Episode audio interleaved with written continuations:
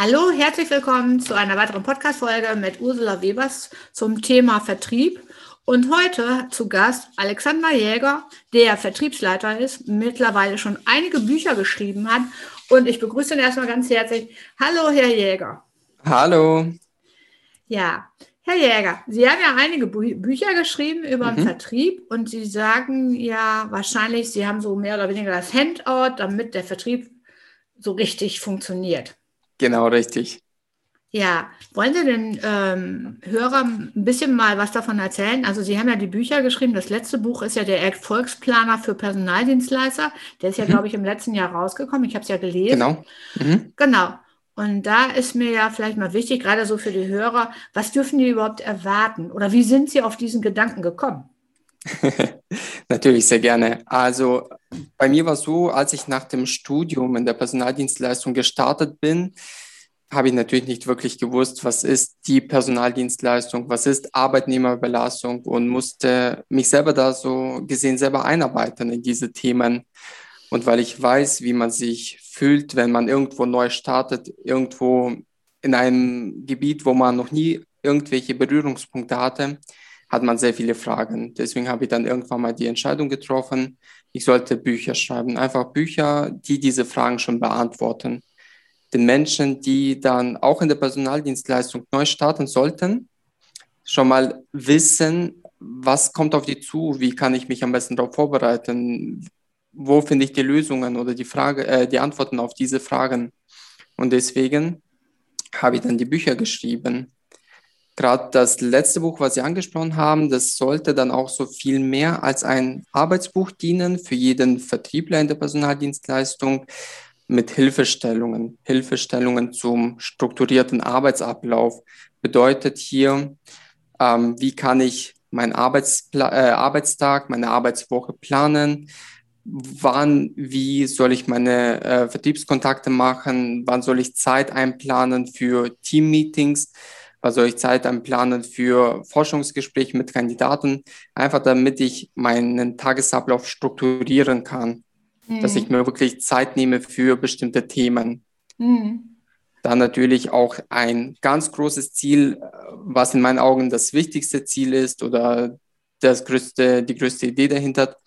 Wir arbeiten alle mit Zielen zusammen. Wir müssen Jahresziele festlegen, Monatsziele festlegen und deswegen habe ich diesen Punkt auch mit in meine Bücher aufgenommen, aber in dem äh, Erfolgsplanner habe ich dieses, diesen Punkt ganz groß gemacht. Ich habe auch Themen, äh, Statistiken reingenommen, beziehungsweise äh, Tabellen reingenommen, wo die Leute einfach Platz haben, ihre Jahresziele aufzuschreiben, die Jahresziele zu unterteilen in Monatsziele und natürlich sich auch Gedanken machen, okay, was muss ich diese Woche machen?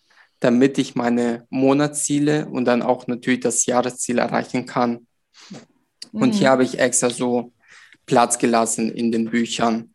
Ach so, also selbst auch so vermerke, dass die, ähm, dass die äh, Leser sich direkt selber so Informationen in dem Buch direkt reinschreiben können. Genau, richtig. Deswegen okay. auch als Arbeitsbuch ähm, die Bücher oder das letzte Buch jetzt auch nutzen jeder kennt es. Am Ende des Jahres sitzt man mit seinem Chef zusammen, mit seinem Teamleiter, Abteilungsleiter, mit wem auch immer und macht dann ähm, die Jahresziele fürs kommende Jahr. Hm, ich kenne das und, auch. genau, weil der Vertrieb funktioniert nicht anders. Man muss ja wissen, was wollen wir erreichen. Und das ja, erfolgt genau. einfach über die Jahresziele. Ja, ja. Jetzt habe ich aber mal eine Frage. Also wir haben ja jetzt die ganze Zeit was über Jahresziele gesagt. Also die Zielvereinbarung mhm. als solches Jahresziel klar. Das wird mhm. ja einmal im Jahr, ähm, meistens ja zum Ende des äh, Jahres ähm, berücksichtigt für das Folgejahr. Aber mhm. grundsätzlich ist es ja so, dass Zielvereinbarungen ja wahrscheinlich, ja, ich würde mal behaupten wollen, gerade im Vertrieb zweimal im Jahr mindestens vorkommt. Wie ist mhm. es dann bei Ihnen? Was haben, wie, welche Erfahrungen haben Sie denn bisher gemacht? Also ähm, bei mir war es in der Vergangenheit so, dass wir mit dem Geschäftsführer äh, die Jahresziele einmal vereinbart hatten. Mhm. Ich persönlich musste mir die Jahresziele natürlich auf meine Arbeit runterbrechen, das heißt auf meine Monate runterbrechen.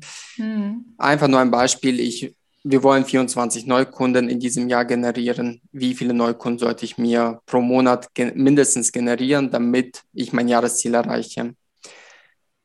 Sagen wir mal, zwei Neukunden pro Monat müssen es sein. Jetzt mache ich mir Gedanken, was muss ich alles tun, um dieses Ziel zu erreichen, diese zwei Neukunden pro Monat.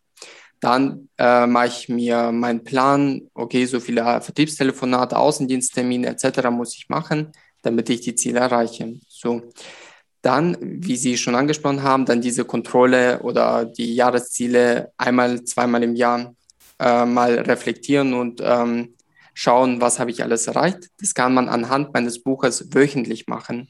Man kann mhm. wöchentlich oder monatlich seine Ziele reflektieren, seine To-Dos reflektieren, was habe ich geschafft, was habe ich nicht geschafft, warum habe ich das nicht geschafft und einfach wieder eine neue Strategie machen. Hm. Dann Mitte des Jahres nochmal mit dem Geschäftsführer zusammensetzen und sagen, okay, wir hatten das Ziel, Jahresziel, was haben wir jetzt schon erreicht, jetzt Mitte des Jahres. Hm. Und das kann ich natürlich praktisch mit dem Buch auch ähm, nachverfolgen, eigentlich wöchentlich nachverfolgen, bin ich auf dem richtigen Weg oder nicht. Dann kann ich hm. entscheiden, ja, ich bin auf dem richtigen Weg, ich mache weiter so, oder nein, ich muss irgendwas ändern. Genau, wir müssen was ändern, wir müssen eine andere ähm, Richtung wieder einschlagen. Jetzt habe ich mal eine Frage, oder überhaupt so für die Hörer. Mhm. Ähm, Sie haben gerade auch gesprochen darüber, ja, Sie haben ja jetzt diese Zielvereinbarung. Im Schnitt sagen Sie sich jetzt so, okay, ich äh, muss zwei Neukunden im Monat akquirieren, nein, mhm. zwei Neukunden gewinnen, gewinnen. Jetzt ist so meine Frage, wahrscheinlich stellen sich der, ja die Hörer auch die Frage, mit wie vielen Telefonaten gehen Sie denn ungefähr in der Woche ran? Also wie viele Telefonate machen Sie zu Interessenten, Altkunden, wie auch immer? Das ist ja mal so eine spezielle Frage. Ja, also ähm, da muss ich auch unterscheiden. Ähm, einmal habe ich, wie viele Neukunden habe ich schon oder wie viele Kunden habe ich aktuell, die ich betreuen muss. Und einmal natürlich, ähm, wenn ich jetzt daran denke, ich muss eine Niederlassung komplett neu eröffnen, neuer Standort, da haben wir noch keine Kontakte da ist es natürlich mehr. Also wenn ich jetzt von dem Szenario ausgehe, ich eröffne eine neue Niederlassung, da habe ich mindestens 100 Vertriebstelefonate, also qualitative Vertriebstelefonate pro Woche, um einfach uns als Firma an dem Standort regional bekannt zu machen.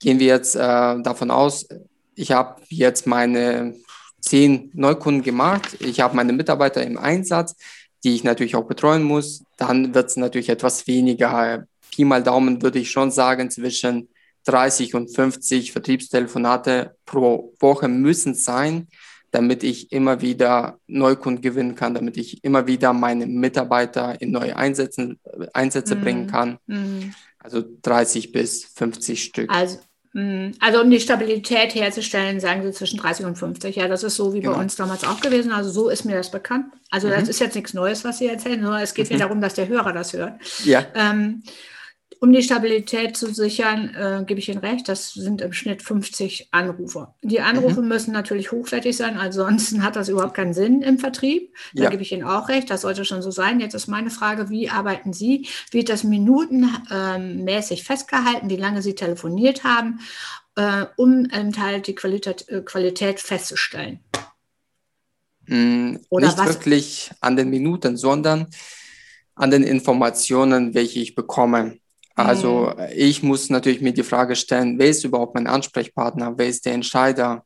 Tele äh, spreche ich jetzt halbe Stunde mit der Empfangsdame, die mhm. eigentlich am Ende des Tages nicht entscheiden kann, ob sie Mitarbeiter von uns nimmt oder nicht.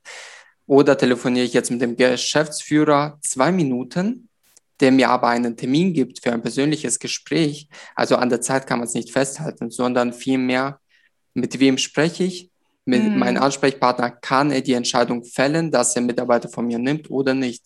Also ich mhm. muss immer im Vorfeld wissen, wer ist mein, der richtige Ansprechpartner. Ja, genau, so sehe ich das auch. Also grundsätzlich die Empfangsnahme, klar, der können so mal eine Blume mitbringen, damit sie zur Geschäftsführung kommen. Ja. Aber ansonsten ist natürlich immer entscheidend, da sagt das Wort schon, dass sie mit dem Entscheider sprechen selber. Das kann also die Geschäftsführung selber sein oder Betriebsleiter etc. pp., wo sie gerade jetzt hinsteuern. Das genau. sehe ich so, wie sie, also ich meine, ja, super, das finde ich ja schon mal eine total tolle Aussage. Jetzt habe ich aber mal eine Frage, ähm, auch Herr Jäger, noch eine spezifische. Und zwar, mhm. Sie haben in Ihrem Buch, das habe ich ja gelesen, Trichtermodell. Was ja. verstehen Sie unter diesem Begriff? Das erklären Sie doch nochmal den Hörern und mir. Also, das Trichtermodell ist einfach ein Symbol für mich. Also in meinen Augen ist es ein Symbol, der einfach den Vertriebserfolg am besten erklärt oder am besten äh, bezeichnet, aufzeigt. Weil was ist überhaupt ein Trichter? Also viele vielleicht wissen das, manche vielleicht wissen es nicht. Das ist ein Gerät, mit dessen Hilfe die Flüssigkeit in Flaschen eingefüllt werden kann, damit einfach nichts verloren geht.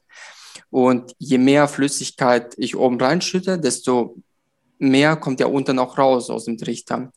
Das habe ich so für mich, für meinen Vertrieb angewendet. Das heißt, je mehr Vertriebstelefonate, Außendiensttermine ich oben reinschüttle in meinen Trichter, desto mehr Neukundenaufträge bekomme ich, die ich natürlich dann auch besetzen kann, die, wo ich Mitarbeiter anbieten kann.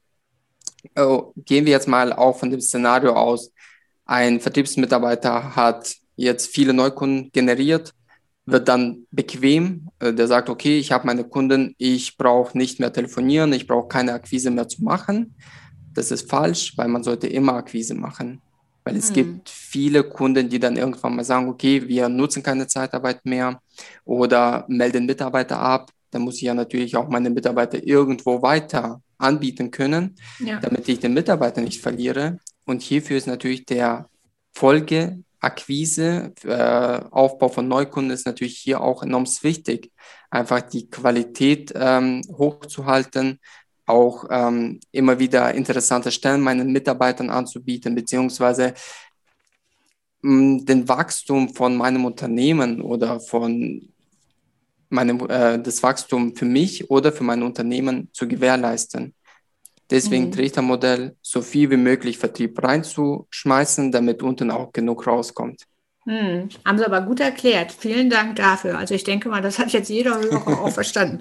Jetzt habe ich noch eine, die nächste Frage wäre, mhm. und zwar, ich hatte mir noch mal Gedanken gemacht zu ABC-Kunden.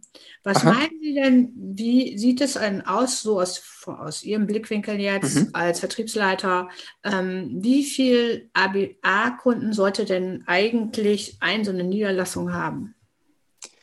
A-Kunden oder was also verstehen je, Sie unter A-Kunden? Also je mehr, desto besser. Aber A-Kunden sind da für mich in meinen Augen Unternehmen, mit denen ich natürlich langfristig arbeite, die Mitarbeiter von mir das ganze Jahr über beschäftigen, aber nicht nur ein, zwei Mitarbeiter, sondern da schon mal ab zehn Mitarbeiter, also die wirklich das ganze Jahr über Bedarf an 50 plus Mitarbeiter haben. Ja, ja. Das sind für mich so die A-Kunden. B-Kunden sind dann äh, Kunden, die auch Mitarbeiter nehmen, das ganze Jahr über am besten. Aber dann haben die auch wirklich nur zwei, drei, die sie dann früher oder später auch übernehmen möchten. Ja. C-Kunden sind dann eher so kurze Aufträge, wo für. Sporadisch, ne? Genau. Und A-Kunden sollte man schon so um die fünf feste A-Kunden haben, dass man, dass die Stabilität der Niederlassung gewährleistet ist, wo die Leute auch das ganze Jahr überlaufen, man auch Einkommen hat, also sichere Umsätze hat, dass man sich auch auf andere Themen, auf anderen Vertrieb konzentrieren kann. Hm. Obwohl aber eigentlich ja bekannt ist, das wissen Sie ja selber als Vertriebsleiter, denke ich mir, dass A-Kunden ja sehr aufwendig sind. Ne? Da ist ja so mehr oder weniger die 20-80-Regelung. Ja. Das kennen Sie ja wahrscheinlich dann auch Richtig. im Außenvertrieb. Ne? Vielleicht können Sie da ja auch noch mal was zu sagen. Ich meine, ich könnte es auch, aber äh, Sie sind, ne, ich frage Sie jetzt. äh, dann erzählen Sie mir vielleicht oder können Sie unseren Zuschauern oder Zuhörern dazu vielleicht auch noch mal kurz was zu erzählen zu dieser Regel. Weil das ist ja gerade bei ähm, A-Kunden sehr wichtig zu berücksichtigen. Mhm. Also Sie sprechen das Pareto-Prinzip an. 20 genau. Prozent genau. vom Aufwand, 80 Prozent Ertrag. Ich finde, wenn man von Anfang an mit dem Kunden offen und ehrlich kommuniziert und auch die richtigen Mitarbeiter finden, findet, die dann auch wirklich fleißig arbeiten, ist der Aufwand, so einen Kunden zu betreuen, nicht hoch. Wenn der Aufwand hoch sein sollte, dann sollte man sich vielleicht eine Dame, einen Herrn für intern finden, der dann diesen Kunden natürlich die ganze Zeit betreut, der wirklich sich nur auf diesen Kunden oder diese 10, 5 bis 10 Kunden konzentriert. aber einen Disponenten oder einen Niederlassungsleiter sollte man jetzt nicht auf so einen Kunden lassen. Der mhm. Disponent sollte sich wirklich dann um Neukunden kümmern, so wie auch der Niederlassungsleiter, einfach um Neukunden kümmern. Mhm. Mhm. Also ich denke aber, man sollte vielleicht aber auch dazu sagen, ich meine, Sie haben es noch nicht, äh, Sie haben es angesprochen, aber ähm, gerade bei A-Kunden den Aufbau zum A-Kunden zu gewinnen, das mhm. denke ich mal, ist ja schon eine Herausforderung. Und da beißen sich ja so manche Vertriebler die Zähne aus, wenn man ehrlich ist. Aha. Was meinen Sie denn, woran es liegt? Warum es so schwierig ist für manche Vertriebler, die keinen A-Kunden gewinnen können? Ich meine, Sie erzählen das ja so, als wenn das so ne, im Vorbeigehen passiert. ja. Das ist ja nicht der Fall, wenn man ehrlich ist. Das dauert ja, das hat ja so eine Zeit. Mhm. Und warum gelingt es aber nicht jedem Vertriebler, einen A-Kunden zu gewinnen? Was meinen Sie, woran es liegt?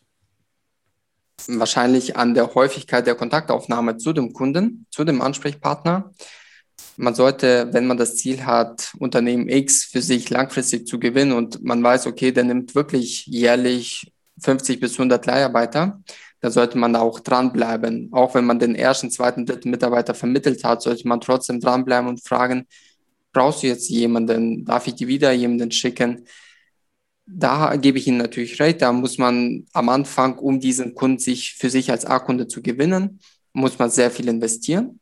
Man muss regelmäßig vor Ort sein, Mitarbeiterbesuche durchführen, äh, Ansprechpartnerbesuche durchführen, auch mal einen Blumenstrauß oder eine Flasche Sekt vorbeibringen. Also einfach präsent sein, dass der Kunde weiß, okay, in dem Herrn Jäger habe ich einen zuverlässigen Ansprechpartner, der hat mir gute Mitarbeiter geliefert, der ist immer da, der ist immer erreichbar. Also man muss eine Art Präsenz haben bei dem Kunden, bei dem Ansprechpartner. Hm, hm. Ja, danke schön. Ja, jetzt habe ich noch eine Frage und zwar, ich hatte das ja ähm, alles was mit Sympathie. Es geht ja um Charisma, Sympathie mhm. wecken bei dem ähm, für, für, den Erfolg, also im Vertrieb. Jetzt ist so meine Frage an Sie: Welches, ja, welches Rezept nutzen Sie dazu, Herr Jäger? Oder haben Sie ein Geheimrezept, was Sie uns vielleicht mitteilen wollen, sodass die Leute, die jetzt uns zuhören, dass sie das vielleicht demnächst auch nutzen können, so für ihre Vertriebsaufgaben? Also meine Frau sagt zu mir, es liegt an deiner Persönlichkeit, das heißt an deiner Freundlichkeit den Menschen gegenüber, warum die so gerne mit dir im Kontakt sind. Weil ich versuche, Sympathie einfach so zu beschreiben. Ich versuche den Menschen gegenüber, mit, egal mit wem ich gerade zu tun habe, ist es jetzt ein Manager, ein Geschäftsführer, Bereichsleiter oder mein Mitarbeiter, der als Helfer irgendwo tätig ist, jeden mit respektvoll, äh, mit dem respektvoll umzugehen, auf Augenhöhe mit dem umzugehen, nicht sagen, ich boss, du nix, nein, sondern wirklich respektvoll umzugehen. Und wie ich gerade gesagt habe, einfach, egal wer das ist, die Leute respektieren, so wie sie sind, versuchen auf die Wünsche, auf die Ziele einzugehen. Jeder Mensch hat seine eigenen Wünsche, hat eigene Bedürfnisse, Wertvorstellungen und das muss man respektieren. Man muss auch hilfsbereit sein. Wenn ich meinen Kunden anrufe oder mein Kunde ruft mich an und sagt, Herr Jäger, ich brauche dringend einen guten Mann, dann werde ich nicht sagen, ja, ich schau mal, sondern ich sage, ich kümmere mich drum. Sie können sich auf mich verlassen. Bis spätestens zwei, drei Tage haben Sie den richtigen Mann. Und dann wartet er auch gerne auf mich zwei, drei Tage und ruft nicht gleich den nächsten an. Wenn ich aber mhm. sage, ja, ich schau mal, ich melde mich, dann wird er den Hörer nehmen, den nächsten ähm, Dienstleister anrufen. Deswegen einfach dem Menschen, mit dem man zu tun hat, gegenüber zeigen, hey, ich bin für dich da. Wenn du Hilfe brauchst, ich helfe dir. Und das war so die Aussage von meiner Frau, was mich also in dem Beruf ausmacht. Ja, also die Wertschätzung, das Vertrauen, das, was mhm. sie also auch allen Menschen gleichbringend ähm, ähm, zeigen und auch mhm. mitgeben direkt. Ne? Mhm. mhm. Genau. Ja, ja, wunderbar. Also Jetzt habe ich eigentlich so fast gar keine Frage mehr. Vielleicht noch eine letzte Frage. Wenn man sich das jetzt so ansieht, bedingt durch die Pandemie hat sich eine ganze Menge getan, auch gerade ja. jetzt in der Zeitarbeit. Wo sehen Sie denn die Zeitarbeit für die Zukunft, Herr Jäger? Ich denke oder nicht denke, ich weiß, es wird ähm, auf das Thema Zeitarbeit immer mehr zurückgegriffen, vor allem jetzt in der Personaldienst, äh, jetzt in der Corona-Zeit können viele Unternehmen nicht hundertprozentig planen. Die wissen natürlich nicht, was, welche Verordnungen kommen jetzt in den nächsten Wochen aufgrund von der Pandemie. Die haben alle Firmen oder ja, alle Firmen haben irgendwelche offenen Vakanzen.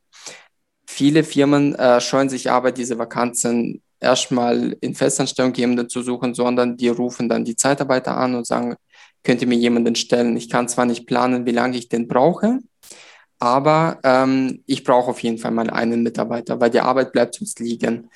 So ist meine Meinung zu dem ganzen Thema, weil ich merke das immer mehr von meinen Kunden, die sagen, ich brauche zwar langfristig jemanden, aber ich kann nicht planen, ob ich diesen Mitarbeiter in zwei Monaten immer noch brauche, weil manche haben Lieferprobleme, manche Kunden, dann steht die Anlage erst mal zwei, drei Monate im schlimmsten Fall. Und deswegen denke ich, auch aufgrund von Corona wird die Zeitarbeit immer mehr an Bedeutung gewinnen in der nächsten Zeit, in den nächsten fünf Jahren auf jeden Fall. Ja, ja, ja. Ich äh, bin Ihrer Meinung, das sehe ich genauso. Mhm. Also es wird immer mehr als Instrument genommen. Mhm. Also noch mehr als wir in der Vergangenheit. Wir haben ja 2018 hatten wir ja das erste Mal über eine Million Zeitarbeitnehmer. Mhm. Tendenziell ist es ja im Moment zurückgegangen, leider. Ne? Ja. Man weiß ja warum, aber mhm. in der Zukunft gesehen wird es massiv nach oben gehen. Massiv. Ja. Da bin ich einer Meinung mit Ihnen, weil bedingt durch die Schnelllebigkeit können sich die Unternehmen das langfristig nicht erlauben, die, ähm, die äh, Mitarbeiter direkt einzustellen, weil mhm. eben halt, sie müssen ja schnell handeln. Also da bin ich genau. komplett bei Ihnen komplett. Mhm. Jetzt ist aber eine Frage aufgekommen, allein der Resilienz. Also ich mag, ich mache hier Change Management, alles was mit Change Management in der Zeitarbeit zu tun hat. Das ist ja ein ganz neu, also mehr oder weniger ist es ja so ein bisschen neu. Mhm. Und äh, die Zeitarbeitsunternehmen müssen sich da ja auch so ein bisschen erstmal dran gewöhnen. Wie sehen Sie das denn so für die Zukunft? Äh, ich verstehe die Frage nicht ganz. Also es geht ja so um die ähm, Change Management besteht ja aus fünf Bereichen mehr oder mhm. weniger. Es geht mhm. ja also um die Wirkung, es geht um die Führung, es geht um die Mitarbeiter, Bewerber im Teil, mhm. Bewerber und mhm. Mitarbeiter. Es mhm. geht um die Ressourcen, es ja. geht in Teil ne, um die Struktur als solches, Strategien und so weiter. Mhm. Wie sehen Sie denn selber so, gerade die Führungskräfte, Sie haben es ja gerade selber gesehen, gesagt, auch so von Ihren Büchern her, die da ja jetzt so reinkommen, die können sich ihre Bücher kaufen, die können dann strukturiert sich entlanghangeln, damit sie so im Vertrieb sich so ein bisschen besser auskennen, weil Sie, ja. Sie haben es ja selber erfahren als Quereinsteiger, wie sich das anfühlt, erstmal da reinzukommen. Mhm. Jetzt ist so meine Frage im Hinblick auf ähm, Change Management. Change Management hört sich immer neu an, ist es aber gar nicht. Es gibt es ja schon viele, viele Jahre auf dem Markt. Mhm. Aber wenn es darum geht, um die Führungskräfte auch gerade für die Arbeitswelt für die neue Arbeitswelt, die sich ja jetzt bildet, weil die Zeitarbeit wird ja zunehmen. Mhm. Wie sieht es damit aus mit der Qualifizierung? Wird sowas in der Richtung bei Ihnen schon gemacht oder was halten Sie generell davon? Ähm, die Qualifizierung bedeutet Quereinsteiger die Chance geben. Genau. Mit Schulungen. Also ich halte natürlich sehr viel davon. Ähm, jeder, der bei mir anfängt als Quereinsteiger oder Erfahrener, der kriegt natürlich erstmal mein Buch mit an die Hand mit dem gehe ich manche Themen durch oder alle Themen durch, um einfach zu schauen, wo sind noch Wissenslücken. Als Quereinsteiger ist es verdammt wichtig, dass man Hilfe bekommt, dass man an der Hand genommen wird und dass man erklär, äh, alles erklärt bekommt, dass ich genau darauf vorbereitet bin, wie gehe ich bei einer Anfrage vor, wie gehe ich bei Kandidatensuche vor. Und eine ja, jetzt Weiterbildung, sage ich mal, ähm, sollte von jeder Firma irgendwo auch angeboten werden, wenn man natürlich möchte, dass die Firma als solches äh, langfristig erfolgreich ist. Man mhm. sollte jetzt keinen Quereinsteiger einstellen und dann sagen, hier, das ist dein Arbeitsplatz, das ist deine Liste, bitte telefonier ab. Aber wie sollen die wissen, wie die da telefonieren sollen? Da kommt auf einmal ein Einwand vom Kunden, die so, ah, ah, ah, okay, tschüss, danke. Ja. Also, das sollte nicht passieren. Ähm, ja. Der Mitarbeiter, bevor der anfängt, die Kunden abzutelefonieren, sollte natürlich ein Instrument an die Hand kriegen. Was mache ich genau und wie mache ich das richtig? Eine Schulung intern würde ich also auf jeden Fall bevorzugen, bevor mhm. der überhaupt den Hörer aufnimmt. Ja, auf jeden Fall, da bin ich äh, völlig bei Ihnen. Und zwar ist es geht auch nicht mehr nur um so eine grundsätzliche Schulung, sondern es geht ja schon so ein bisschen mehr mit in die, so in die Wirksamkeit rein. Ne? Mhm. Also es geht tiefer. Es geht ja auch ein bisschen psychologisch, denke ich immer. Mhm. Ne? Also genau da ist eigentlich der richtige Weg für die Zukunft, damit man sich vernünftig aufstellt. Weil Sie haben es ganz zu Anfang in unserem Interview schon erwähnt, dass mhm. denken, Sie handeln ja danach so nach den Bedürfnissen der Mitarbeiter und gleichzeitig mhm. der Bedürfnisse nach den Kunden. Mhm. Und Sie Sie sind ja jetzt schon, ja, ich sage jetzt mal ein alter Hase auf Ihrem Gebiet. Aber es, wenn ein junger Mensch reinkommt oder als Quereinsteiger älterer, wie auch immer, ganz, ganz egal, welche Person das ist, mhm. die müssen sich ja erstmal zurechtfinden. Ja. Dann denke ich, ist es ganz, ganz wichtig, dass man die Leute wirklich von Anfang an an die Hand nimmt und die auch führt. Genau. Und wenn das nämlich nicht der Fall ist, dann passiert nämlich genau das, was ich gerade ganz zu Anfang gesagt habe. 49 Prozent der Stellen sind falsch besetzt. Mhm. Und ähm, wir wissen es alle, das wissen Sie selbst auch. Spätestens, wenn die sechs Monate zu Ende sind, so die ersten, der erste Welpenschutz, ja. ich sage das immer so als Welpenschutz, dann passiert nämlich Folgendes, dass entweder die Leute sich von selbst verabschieden oder eben genau. halt von der Geschäftsführung, Bereichsleiter etc. pp. wird mhm. dann gesagt, so, wir müssen uns leider trennen. Und das Richtig. ist dann immer so fatal, weil ich immer mhm. denke, das habe ich auch im letzten Interview auch gesagt, ähm, das finde ich so fatal, weil eben halt ähm, viele es ja wohl könnten, mhm. eventuell, genau. aber eben halt dementsprechend nicht dafür gesorgt wird, dass sie es können. Richtig. Es wird sehr viel Geld in die Hand genommen, um den Mitarbeiter in den sechs Monaten über die ähm, Runden zu bringen. Das heißt, man bezahlt seinen Lohn, man bezahlt ähm, die ganze Ausstattung, vielleicht ein Pkw, die Lohnnebenkosten. Ja. Aber man kümmert sich nicht um die Ausbildung ähm, dieser Mitarbeiter, dass äh, aus einem Quereinsteiger wirklich was sich entwickelt, der natürlich auch wieder Profit reinbringt, der wieder die Kosten reinbringt, ähm, ja. Kunden sucht. Und dann, wie Sie schon sagen, nach sechs Monaten müssen wir kündigen oder der Mitarbeiter kündigt selber. Man hat sehr viel Geld ausgegeben in den sechs ja. Monaten. Deswegen ist meine Meinung, man sollte am Anfang Geld in die Hand nehmen, den Mitarbeiter ausbilden, auch wenn er drei Monate braucht. Ähm, wenn er aber nach den drei Monaten so geschult ist, dass er dann selber laufen kann, dann hat man das Geld innerhalb der nächsten drei Monate auch wieder drin. Auf jeden Fall, auf jeden Fall. Das sehe ich genauso wie Sie. Deshalb sitze ich ja jetzt hier mit Ihnen. Nein, deshalb bin ich ja auch die Expertin in dem Bereich. Alles, was ja, ja mit ähm, Wort- und Weiterbildung zu tun hat, mhm. beziehungsweise alles, was damit zu tun hat, wenn es um Führung geht oder Mitarbeiter geht. Weil ich finde das auch ganz, ganz wichtig in der heutigen Zeit. Ich bedanke mich erstmal ganz herzlich für das nette und umfangreiche Interview mit Ihnen, Herr Jäger. Sie Danke haben Ihnen. mehr oder weniger jetzt so dass die Möglichkeit, das letzte Wort nochmal und auch vor allen Dingen Ihr Buch nochmal zu, ähm, zu mhm. erwähnen. Und zwar, mhm. ich sage es jetzt nochmal vom Titel, korrigieren Sie, mir, äh, korrigieren Sie mich, wenn ich ganz falsch liege, aber das heißt Erfolgsplaner für Personaldienstleister. Mhm. Genau, und das richtig. ist 2020 ähm, veröffentlicht worden. Genau. Genau. Und Sie haben aber noch ein Buch veröffentlicht. Sie haben ja insgesamt drei, haben Sie mir ja gesagt. Ne? Also ich habe das allererste Buch war das Thema oder das Buch Zeitarbeit für Anfänger und Fortgeschrittene. Da gehe ich viel mehr auf diese Punkte ein, die ich ganz am Anfang erwähnt habe. Man startet irgendwo neu und man hat tausende Fragen. Und in diesem Buch versuche ich einfach diese ganzen Fragen zu beantworten, natürlich auch mit Hilfe von verschiedenen Vertriebs, äh, äh, Vertriebstipps. Auch so, ähm, welche Vorteile hat die Zeitarbeit? Was ist die Zeitarbeit? Vorteile für Kunden, Vorteile für Mitarbeiter, wirklich so strukturiert, dass wirklich, wenn jemand in der Personaldienstleistung anfängt, sich das Buch einmal durchlesen kann. Das sind nur 100 Seiten, aber auf den 100 Seiten ist eigentlich alles, was man wissen sollte, wenn man irgendwo startet. Mhm. Genau. Und das zweite Buch ähm, ist dann mehr Richtung so ein Erfolgsjournal hat Ähnlichkeiten mit dem Planner 221. In dem Planner, Erfolgsplanner sind ja mehr so das Thema Ziele mit dem Jahresziel, Monatsziel und Wochenziel. Und der Erfolgsjournal ähm, startet eine Transformation zum Top-Vertriebler. Da geht es wirklich viel mehr um den Vertrieb. Mhm. Genau, Schön. das sind so die drei Bücher, ja. die auf dem Markt sind. Da sind Sie schon weiter als ich. Ich habe erst ein Buch geschrieben, aber mein zweites wird wahrscheinlich im Folgejahr kommen. Super.